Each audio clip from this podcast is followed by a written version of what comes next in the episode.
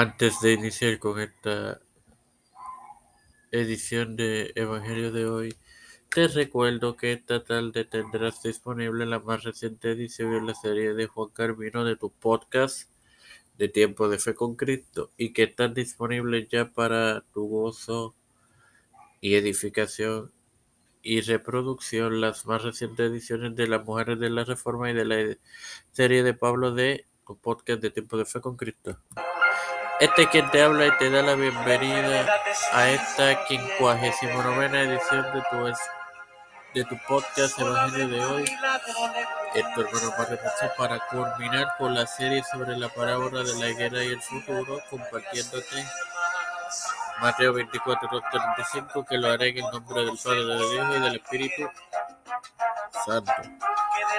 Dice, el cielo y la tierra pasarán, pero mis palabras no pasarán. Hermanos, esto no hace referencia al aniquilamiento, sino más bien un cambio de condición de estado a otro. Lo que las santas escrituras dicen será.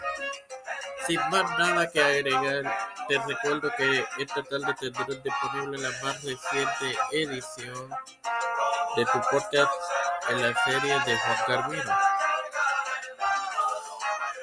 Padre celestial y Dios de misericordia y bondad, te estoy eternamente agradecido por gobierno de vida, igualmente por el privilegio de educarme para así educar y también de tener esta tu plataforma.